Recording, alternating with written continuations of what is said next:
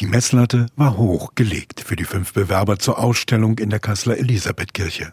Nach Stefan Balkenhol, dessen Figur noch heute im Kirchturm die Besucher begeistert, und Anne Gartmann, die mit ihren 4000 Aluminiumelementen die ganze Kirche durchmessen hat, wurde schon ein sehr substanzieller Beitrag für 2022 erwartet. Bei dem Konzept werde ich den Kirchenraum verwandeln in einen Paradiesgarten, in dessen Mitte eine ein Meter große Feuerschale mit über 70.000 echten Perlen steht. Und jeder Besucher, der die Kirche über den Vorplatz betritt, geht erst, wenn man sich diese Reise ins Paradies verdienen muss, durch ein Labyrinth, das da aufgemalt ist, zieht dann die Schuhe aus und tritt durch einen Schallschutzvorhang in den Paradiesgarten, kann dann entspannen, zur Ruhe finden und seine persönliche Perle mitnehmen als Erinnerung. Birte Blaut stammt aus München und lebt heute abwechselnd dort oder in New York.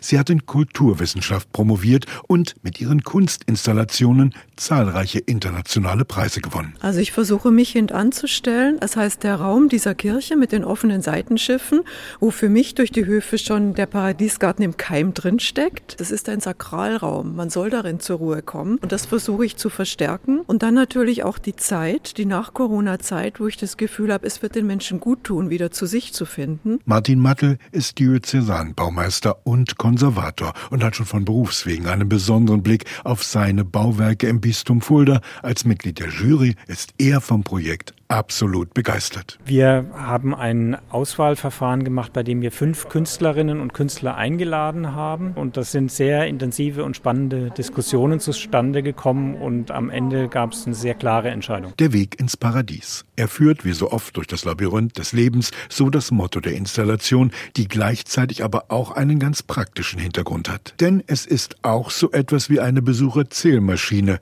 dank der Perlen, die jeder der großen Schale im Paradies einzeln entnehmen darf. Noch einmal die Künstlerin Birte Blaut. Wo man sieht, wie langsam dieser große Berg der 70.000 Perlen weniger wird und sich in alle Welt verstreut.